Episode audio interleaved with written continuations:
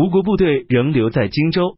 太傅司马懿说，中汉民和夷人有十万之多，隔在沔水南岸，流离逃亡，无家可归，樊城被围，已过一个多月还没解除，这是危急之事，请派我亲自前去征讨。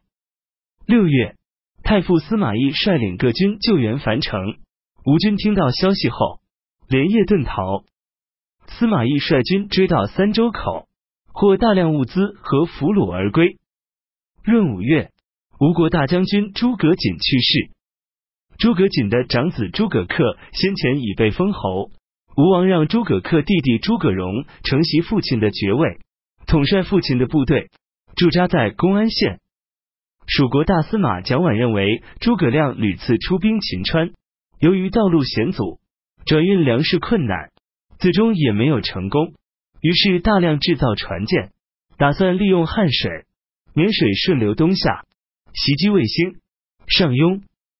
正逢蒋琬旧病连续发作，没能及时配合吴国行动，大家都认为这样一旦不能取胜，撤退极其困难，不是上策。汉后主派遣尚书令费、中监军姜维等向蒋琬说明大家意见。蒋琬于是上书说：“如今魏的势力已横跨九州，地蔓延成长，铲除不易。如果吴国和西蜀齐心合力，首尾夹击，虽然不能迅速实现宏图大志，暂且也可分割其力量，蚕食其国土，摧垮其边陲。”然而与吴国二三次约定同时进军，都未能实现。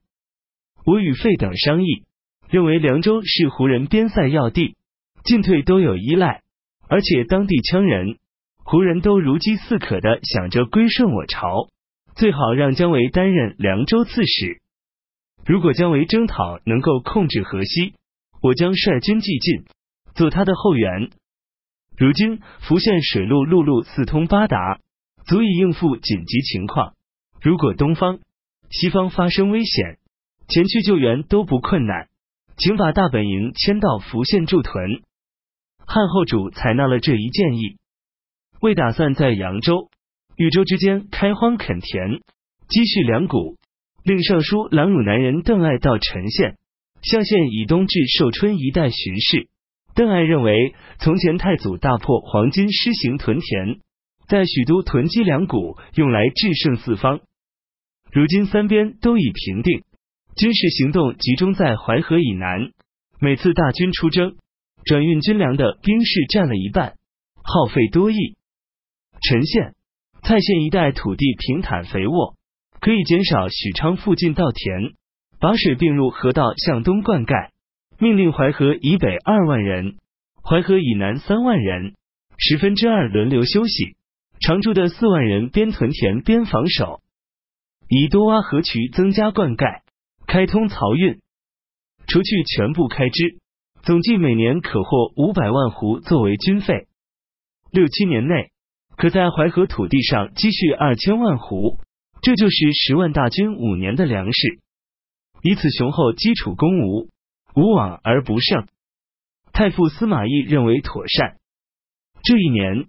开始扩开漕渠，以后每次东南方出现战事，遂大举出兵，乘舟而下，直抵长江、淮河，军费、粮食都绰绰有余，并且消除了水患。管宁去世，管宁名声极大，行为高洁，是人们仰慕的人，看上去好像不可接近，但与他在一起，却感到和乐平易。他擅长随时诱导人们行善，人们无不受到感化，由衷敬服。到死时，天下不管认识他还是不认识他的，无不哀叹。三年壬戌，公元二百四十二年春季正月，蜀国姜维率领偏师从汉中回到福县驻防。吴王立儿子孙和为太子，大赦天下。三月。昌邑景侯满宠去世。秋季七月已有十九日，任命领军将军蒋济担任太尉。吴王派遣将军聂友、校尉陆凯率军三万人攻打丹耳、朱崖。八月，吴王封儿子孙霸为鲁王。孙霸是孙和的胞弟，受到特别的宠爱，与孙和没有差别。尚书仆射事宜兼任鲁王父。尚书规劝说：“我私下认为鲁王天资卓越，又有美德，文武双全。当今之际，应让他镇守四方，作为辅助朝廷的平藩，宣扬美德，广布威望，才是国家的良策，举国上下的希望。而且太子和亲王之间应该有所差别，用以端正上下秩序，显明教化的根本。”上书三四次，吴王都不理睬。四年癸亥，公元二百四十三年春季正月，魏帝行加冠礼。吴国诸葛恪率军袭击陆安，劫掠当地百姓而归。夏季四月，魏立皇后甄氏，大赦天下。甄皇后是文昭皇后兄长甄衍的孙女。五月朔初一，出现日食。为日全食。冬季十月，蜀国蒋琬从汉中返回福县居住，病情更加严重，任命汉中太守王平担任前监军、镇北大将军，都领汉中。十一月，汉后主任命尚书令费担任大将军、录尚书事。吴丞相雇佣去世，吴诸葛恪派遣暗探观察山川地要。